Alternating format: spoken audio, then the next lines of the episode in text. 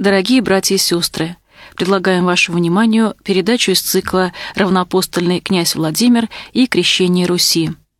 Передачу ведет кандидат филологических наук, доцент исторического факультета Санкт-Петербургского государственного университета Надежда Ильинична Милютенко.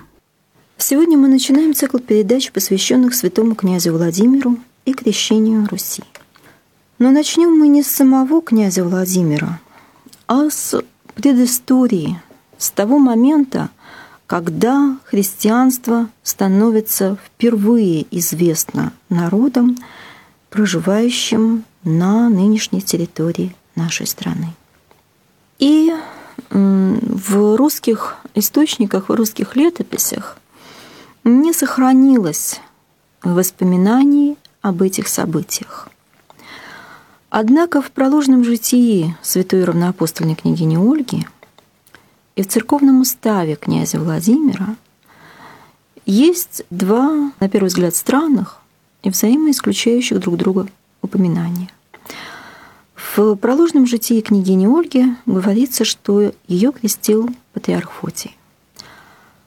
А в уставе церковном князя Владимира говорится о том, что Фотий был тем патриархом, при котором крестился он. Ну, во-первых, ясно, что княгиня Ольга крестилась за 30 лет в таком грубом приближении до князя Владимира. И, естественно, Фоти не мог быть современником и одного, и другой. А с другой стороны, мы прекрасно знаем святого патриарха Фотия, и мы знаем, что он жил в IX веке.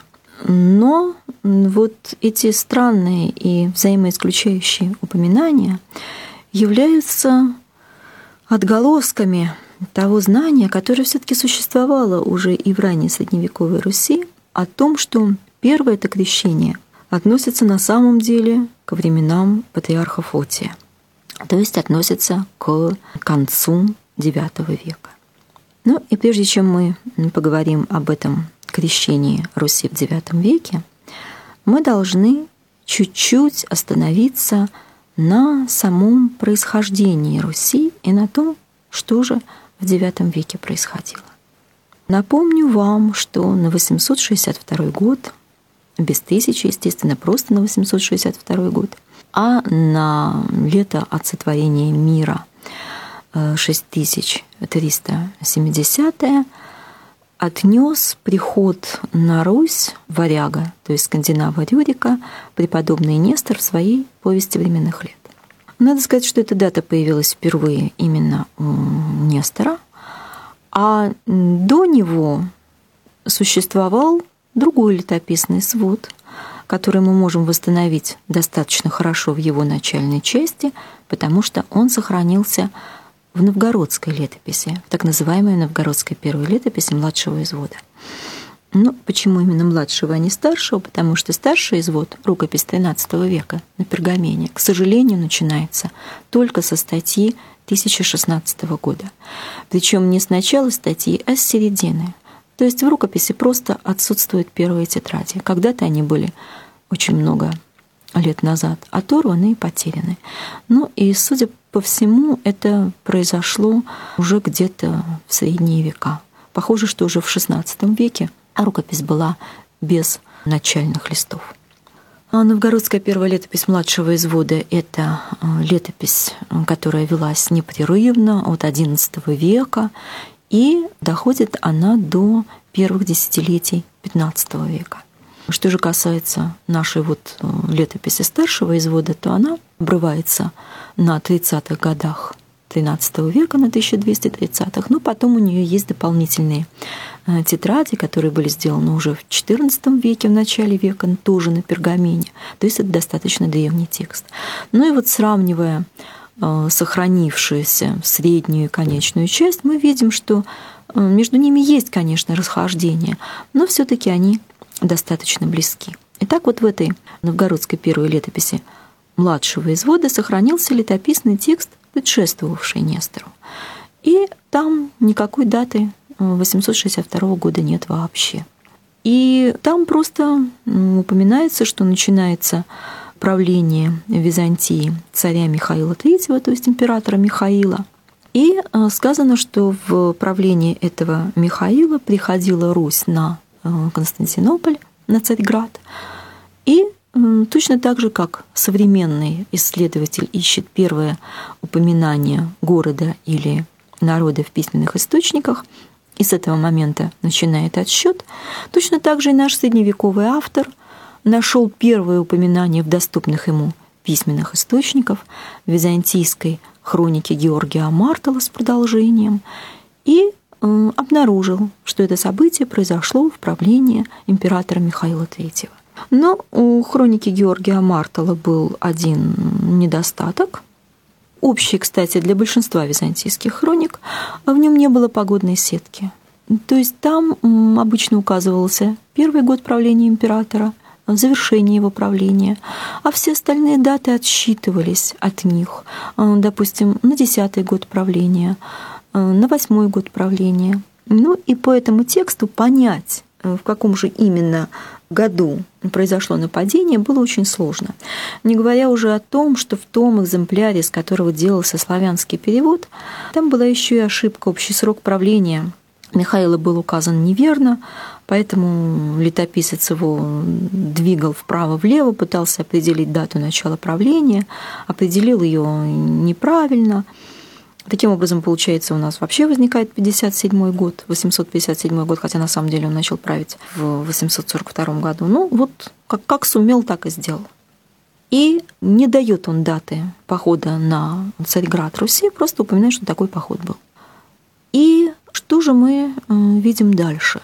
Обратившись прежде всего к греческому тексту, который переводили э, книжники, может быть, еще даже болгарские в X веке, а может быть, древнерусские в середине XI делали полный перевод. Этого мы точно не знаем. По крайней мере, полный перевод был сделан совершенно точно не позднее середины XI века. И вот мы обнаруживаем, э, что там нет ни одного слова о том, что при патриархе Фотии и императоре Михаиле было совершено крещение Руси. Но откуда же мы сегодня знаем об этом событии? А мы знаем об этом событии, потому что в 867 году патриарх Фотий написал свое окружное послание.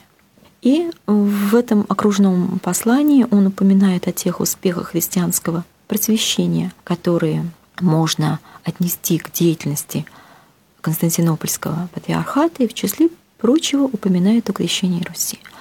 Надо сказать, что 867 год — это год драматический в истории христианской церкви, потому что это год первой схизмы, первого раскола между западной церковью римской и восточной, между Римом и Константинополем.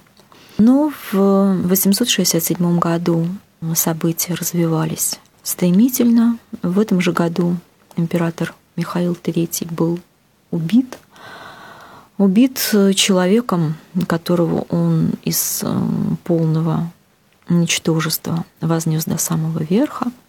Он был убит своим лучшим другом и своим соправителем Василием Македонянином. Э, Василий начинал свою карьеру как э, обыкновенный конюх при дворе Михаила III.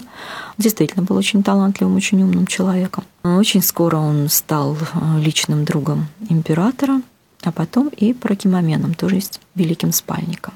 А надо сказать, что в Византии великий спальничий прокимомен, он фактически занимался всей разведкой и контрразведкой империи, а не только личной охраной особо императора.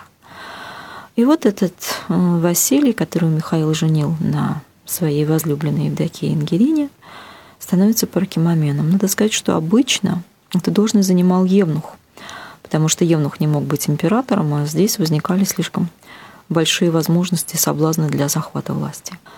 И вот э, действительно Василий э, эту власть захватил, убив своего друга и соправителя Михаила. И это событие сыграло и свою роль во всей истории славянства, потому что как раз в 867 году святые братья Константин Кирилл и Мефодий окончили свой труд по переводу священных книг Евангелия, ну, прежде всего, как мы можем понять, богослужебным тех отрывков Евангелия, которые необходимы для богослужения, то есть Евангелия Апрокос, и служебных текстов на славянский язык, и собирались ехать за тем, чтобы рукоположить священников, потому что Мефодий был простым монахом, а Константин тогда был еще светским лицом. И вот именно в этот момент происходит переворот, и нет возможности для них вернуться в Константинополь, потому что Константин был очень тесно связан с патриархом Фотием. И тогда по приглашению тогдашнего папы римского Адриана они поехали в Рим. Собственно говоря, первая литургия на славянском языке, она сложилась в Риме, в храме Санта-Мария Маджиоре, который целый по сей день. Вот как раз в тот период, когда эта схизма происходила, первый раскол между западной и восточной церквями, именно в этот момент патриарх Фотий и отправляет свое окружное послание, в котором упоминает о крещении Руси. Но нужно сказать, что это окружное послание стало известно нашим древнерусским книжникам очень поздно. Оно появляется в кругу знакомых текстов только в начале XV века, ну, может быть, в самом конце XIV. И переведено оно было на Балканах, а не в Древней Руси. То есть, по сути дела, только в XV веке наши историки отечественные получили ответ на вопрос, что же именно тогда произошло и почему Фотий упоминается в связи с крещением княгини Ольги или крещением князя Владимира. Ошибочно упоминается, как мы с вами теперь видим.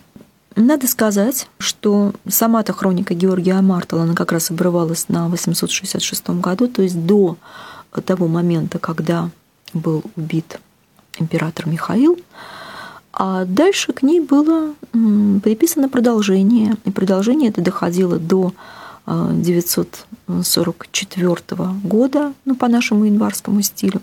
В Византии год начинался с 1 сентября, а на год позже – вот в этом продолжении как раз был, собственно, рассказ о управлении Михаила и о окончании таком трагическом правлении Михаила и начале правления э, Василия Македонянина, его преемника.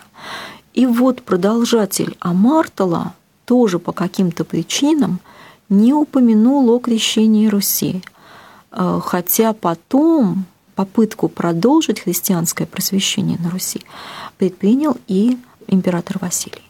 Ну, о том, почему это произошло и каким образом такое важнейшее сведения исчезли из круга внимания наших средневековых историков, мы поговорим чуть позже. А пока мы с вами все-таки обратимся к еще одному сугубо историческому тексту, к хронике, в которой упоминание о крещении Руси все-таки есть. И более того, присутствует достаточно подробный рассказ. Это так называемый продолжатель Феофана, условное название, потому что это на самом деле серия нескольких э, рассказов о византийских императорах, которые, возможно, принадлежат разным авторам.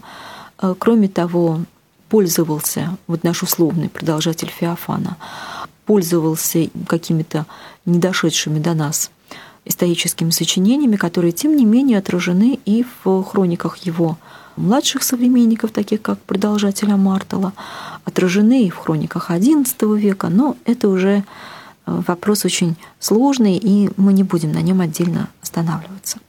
Итак, что же происходит тогда? А, происходит вот что. Рассказывает нам наш продолжатель Феофана о тех сложностях, которые тогда происходили. Рассказывает он о том, какие тогда происходили события в церковной жизни Византии, а надо сказать, что тогда как раз был сведен э, с престола с нарушением действительно всех правил святой патриарх Игнатий, и на его место был поставлен Фотий, которого также православная церковь почитает святым, потому что на самом деле все эти перемещения были, конечно, связаны не с личной инициативой Игнатия или Фотия, а вот с императорским произволом, с которым приходилось мириться. Но вот, собственно, этот произвол и привел Михаила к его печальному концу.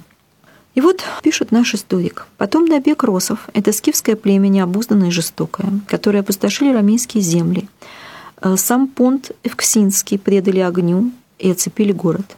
Михаил в то время воевал с самоэлитами. Впрочем, насытившись гневом Божиим, они вернулись домой.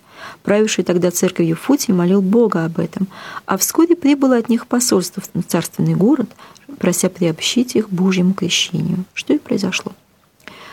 И их набег опустошал, и Критский флот в составе до двадцати кумвариев, семи галей, нескольких сатур вышел в море, грабил и разбойничал то правое вокруг Кекладских островов, то вплоть до всего Приконистского побережья.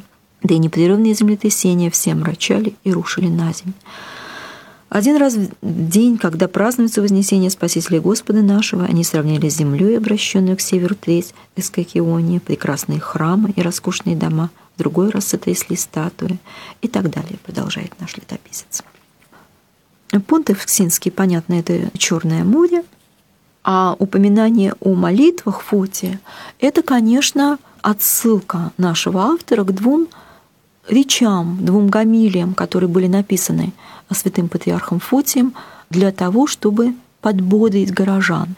И э, благодаря, собственно, этим гамилиям, которые тоже сохранились, и они у нас имеются в собраниях э, сочинений Фотия, э, имеется точная дата этого события, и мы знаем, что нападение на самом деле совершилось 18 июня 860 года. То есть вот у нас есть точная дата.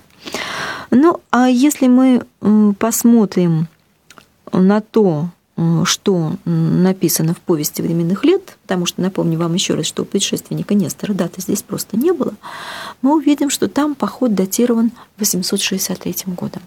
Но из чего исходил наш летописец, когда датировал поход 863 годом, мы не знаем. А зато можно не сомневаться в том, что именно благодаря датировке похода 863 годом приход Рюрика на Русь он отнес к 862 году. Надо сказать, что у предшественника Нестора там вообще э, нет такой связи.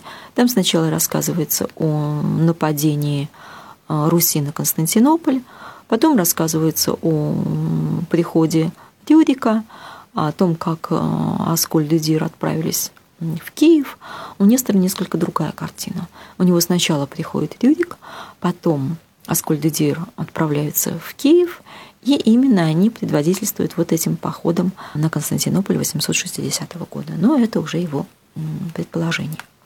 Но здесь есть еще один вопрос, не менее для нас важный и не менее интересный. Это вопрос, связанный с тем, а кто же были эти росы, как их называют византийские источники, или Русь, как их было собственное название, э, которые напали на Константинополь.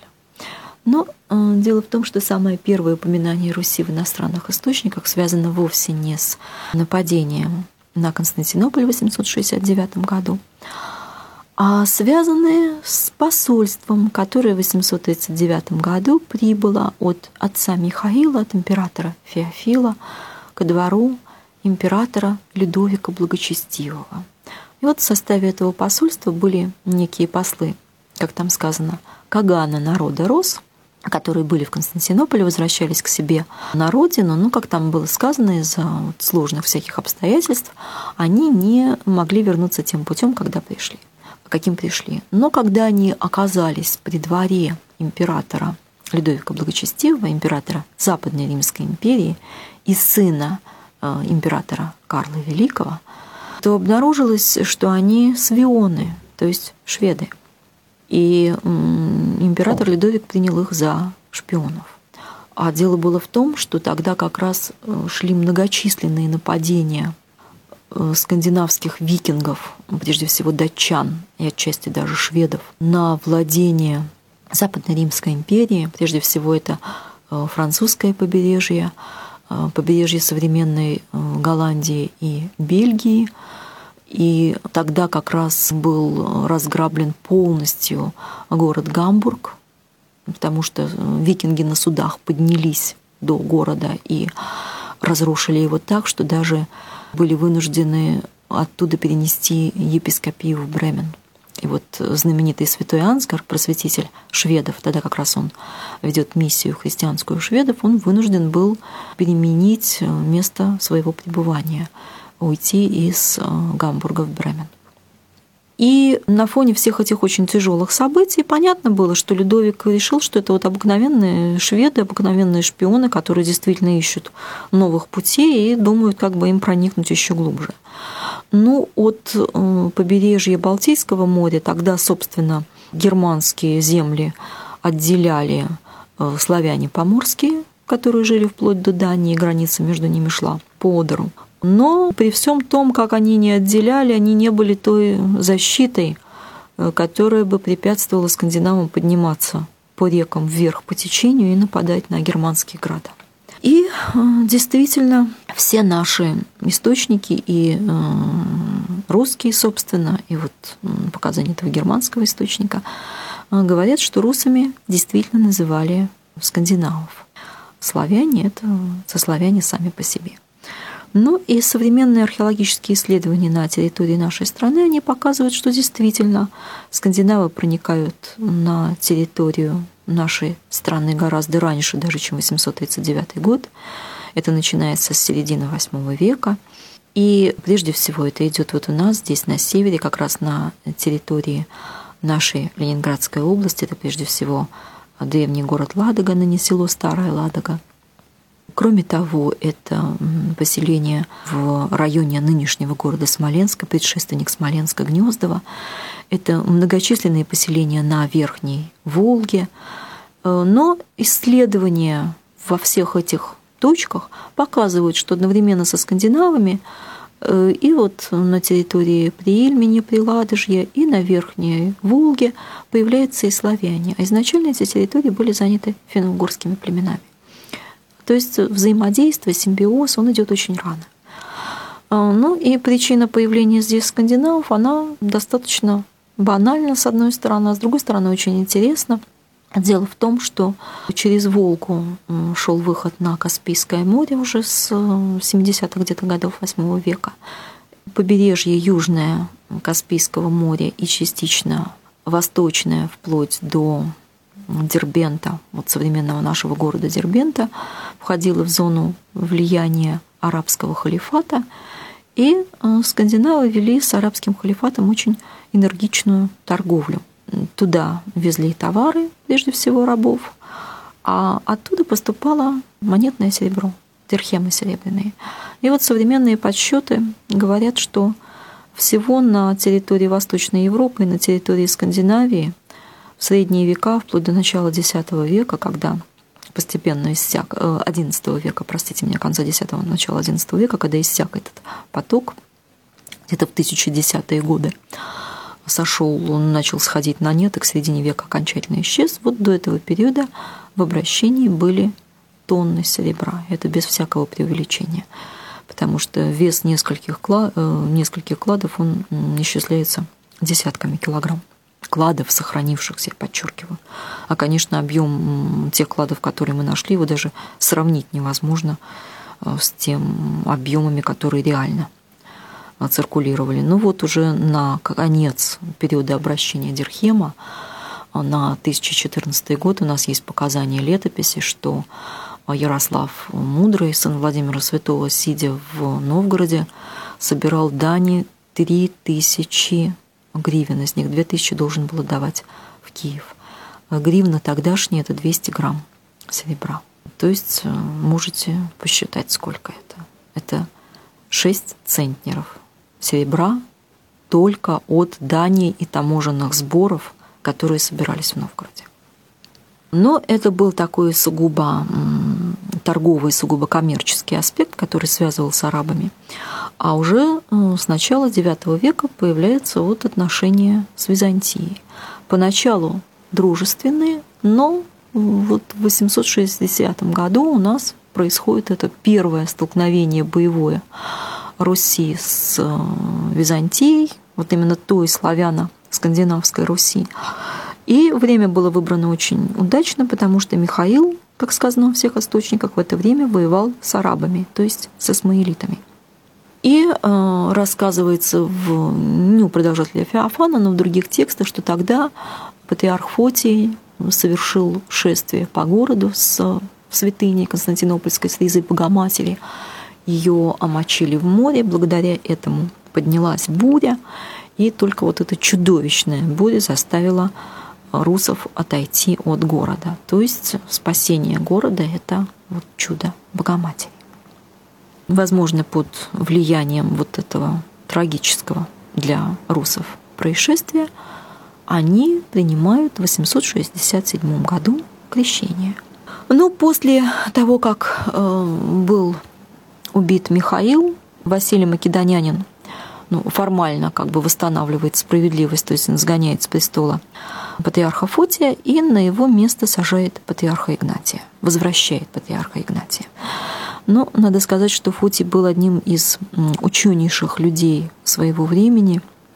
И, собственно, благодаря его деятельности очень многие памятники античной литературы сохранились, дошли до нашего времени хотя бы во фрагментах, потому что он вел эм, целенаправленный сбор древних текстов, э, переписывание их и ставил своей задачей именно сохранение э, учености. И э, дальше нам наш летописец рассказывает, что уже во времена Василия он решил опять обратиться к тому, что происходило тогда с русами. И он обнаружил, что хотя они и крестились, но на самом деле не все там было благополучно. Я начну чтение этого рассказа из жизнеописания Василия I не с того момента, когда говорится только о Руси, а чуть раньше, чтобы мы могли с вами оценить всю его деятельность, направленную на укрепление христианства в пределах империи. Надо сказать, что жизнеописание Василия I, как полагает большинство исследователей, было написано под непосредственным руководством его потомка его внука, императора Константина Багринародного. Это тот самый император Константин Багринародный, к которому приезжала святая княгиня Ольга, при дворе которого она крестилась, и который сохранил нам два замечательных сочинения, которые служат источниками по истории не только Византии, но и э, всей Восточной Европы, и Кавказа, и Ближнего Востока. Это об управлении империей, которые есть в переводе полном на современный русский язык с большим комментарием, и сочинение о церемониях византийского двора. И вот именно в сочинении о церемониях византийского двора он описывает два приема княгини Ольги при э, своем дворе. Неизвестно, насколько глубоко входил э, Константин в составление жизнеописания э, Василия I Македонянина, есть предположение, что, возможно, он и лично написал большую часть текста. Но, по крайней мере, то, что руководил этим литературным трудом, не подлежит никакому сомнению. Так вот, что он пишет. Зная, что ничему Бог так не рад, как спасению душ, и что извлекающий достойный из недостойного служит устами Христовыми, царь не устранился и не отступился от апостольских дел, но прежде всего уловил все эти Христовы необрезанный жестокосердный сам по себе народ иудеев.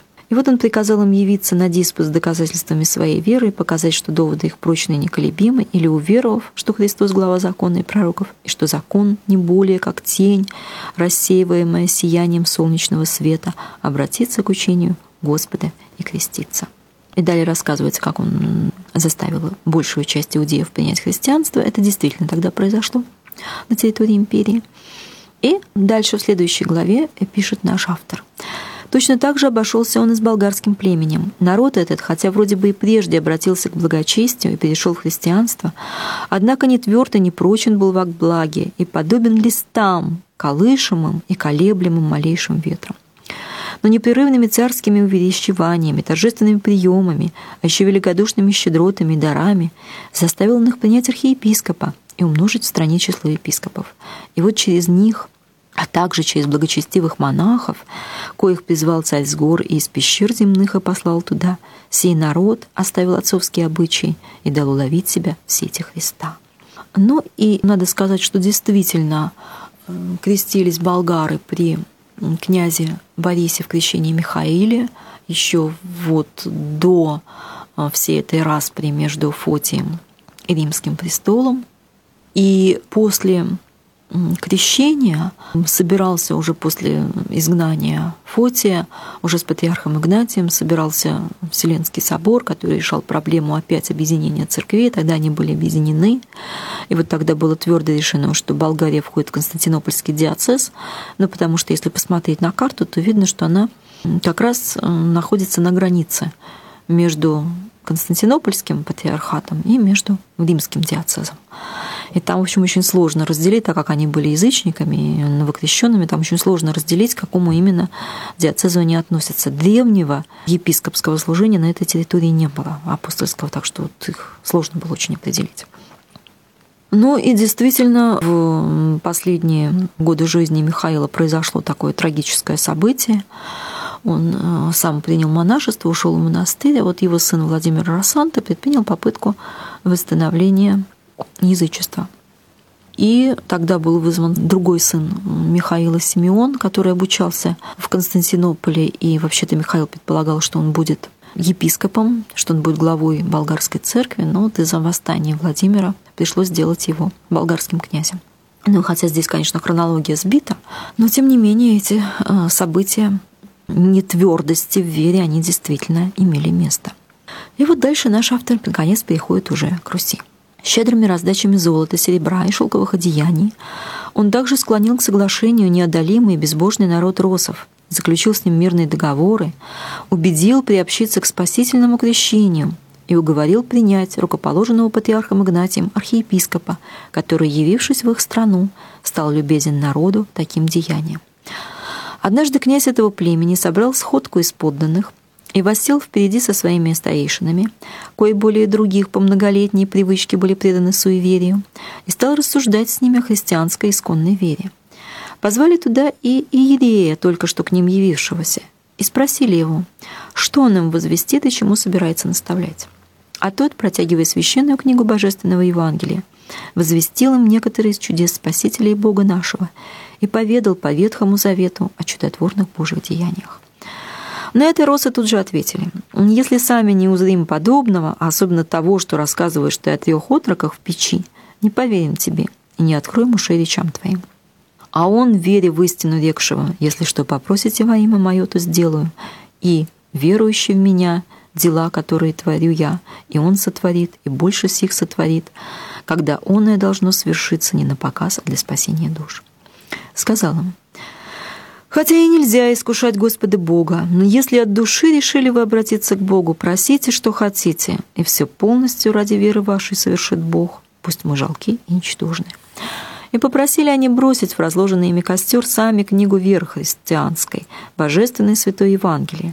Если останется она невредимой и неопаленной, то обратятся к Богу им возглашенному. После этих слов поднял Иерей глаза и руки к Богу и рек, «Прославь имя Твое, Иисус Христос, Бог наш в глазах всего этого племени». И тут же метнул в пламя костра книгу Святого Евангелия. Прошло немало времени, когда погасло пламя, нашли святой том невредимым и нетронутым – никакого зла и ущерба от огня не потерпевшим, так что даже кисти запоры в книге не попортились и не изменились. Увидели это варвары, поразились величию чуда и уже без сомнений приступили к крещению. Но мы-то знаем, что, увы, события развивались не так хорошо, как это описывается у продолжателя Феофана, а мы знаем, что на самом деле и столетия спустя и даже после крещения святой княгини Ольги большинство росов, как называют их византийцы, оставались язычниками. Игнатий был патриархом до 877 года, следовательно, и крещение Руси относится к 870 годам. Но э, также мы знаем и то, что большого успеха на самом деле он не имел. Хотя вполне возможно, что именно вот тот безымянный епископ, поставленный э, патриархом Игнатием, действительно добился каких-то успехов. По крайней мере, мы знаем точно такую же ситуацию с крещением шведов, которые действительно при э, святом Ансгаре приняли христианство и были христианами при его преемнике а, Римберте, а потом стали опять язычниками, окончательно крестились только в самом начале XI века, то есть еще позже Руси. Ну и существует предположение, что, возможно, вот это прекращение русского э, христианства было связано с тем, что преемник э, князя Рюрика, э, князь Олег, двинулся вот как раз где-то в 80-е, 90-е годы на юг и захватил Киев, тем самым уничтожив русское христианство. Э, но нужно сказать, что эти даты, в общем, все условные, потому что, судя по годам жизни князя Игоря, сына Рюрика, а вот в том, что он сын Рюрика, мы можем быть совершенно уверены, э, потому что отчества и у скандинавов, и у славян всегда очень твердо фиксировались, э, судя по годам его жизни, Рюрик-то появился на Руси не раньше 80-х годов вообще. И э, эту дату, например, э, принимал и академик Борис Андреевич Рыбаков, хотя он исходил совершенно из других посылок в своей датировке. А, дело в том, что князь Игорь заключает договор с византийскими императорами Константином Багринародным и его соправителями, его тестем Романом Локопином и его сыновьями Романа Локопина, то есть Шурины – императора Константина. В 944 году, осенью 944 года, ну, до изгнания Романа, и э, поход князя Игоря, без, конечно, имени его, он тоже описывается в византийских источниках. Надо сказать, что вот наш наше описание похода, которое мы видим в русской летописи, оно на самом деле выписано из хроники Георгия Мартала. Но оно есть не только в хронике Георгия Мартала, оно есть и в жизнеописании э, правления Романа Локопина, вот как раз у продолжателя Феофана. И э, там совершенно точно поход 941 год, а заключение договора 944. Ну и вот учитывая реальные годы жизни князя Игоря, в которых не приходится сомневаться, конечно, нужно говорить о появлении Рюрика только в 80-е годы, может быть, вообще даже и в 90-е. Но, по крайней мере, нет у нас причин сомневаться, опять-таки, в том, что князь Олег где-то в конце 90-х, в начале тысячных годов захватывает действительно Киев, а, потому что он тоже ходил походом на Константинополь, вот этот знаменитый поход, когда он переволакивал посуху корабли во внутреннюю гавань Константинополя – и э, в 912 году он действительно заключает договор с императором Львом и Александром, с императорами-соправителями, сыновьями вот Василия Македонянина, о котором мы сейчас с вами так говорили подробно. И так как поход был до заключения договора, значит, во всяком случае, уже не позже тысячного года где-то князь Олег должен был вот обосноваться в Киеве. И вполне вероятно, что действительно его появление и прекратило ту деятельность киевской иерархии, которая была в свое время дана из Константинополя. Но вот это прекращение служения иерейского, архиерейского вовсе не означает, что э, совсем прекратилось христианство среди жителей Киева, Смоленска и, может быть, даже более северных. Дело в том, что начиная с 907 года совершенно точно служат, то есть вот сразу после похода Олега, первое упоминание 909 год, э, служат русы в Византийском флоте. Знаем мы об этом опять-таки от Константина Багринародного, потому что он в своем же сочинении об управлении империей, и ну, сейчас это выделяется уже как отдельные военные трактаты, он э, перечисляет личный состав Византийского флота, указывая, какое подразделение должно сколько получать. Ну и вот там он указывает то, что русы служат в императорском подразделении флота. Контингенты там очень небольшие, им указывается там 300 человек, 200 человек. Но самый большой контингент 700 человек, но тем не менее они есть, они реально находятся на службе. Кроме того, мы знаем о том, что, судя по всему, скандинавы очень активно служат при дворе византийских императоров уже с X века. Ну вот супруга Василия I, бывшая любовница Михаила III, она как раз по отчеству Ингерина, то есть она дочь какого-то Ингера. А Ингер – это имя скандинавское. Ну и есть еще одно упоминание в книге царя Генезия, тоже историк того же времени, современник всех наших героев. Он тоже упоминает, что была гвардия, не вполне, конечно, можно быть уверены в том, что это были именно русы. Могли быть и кто-то другой. Но, по крайней мере, вот с времен Константина Богонародного служат совершенно точно. И, конечно, большинство из них, когда они служили э, на Руси, принимали христианство.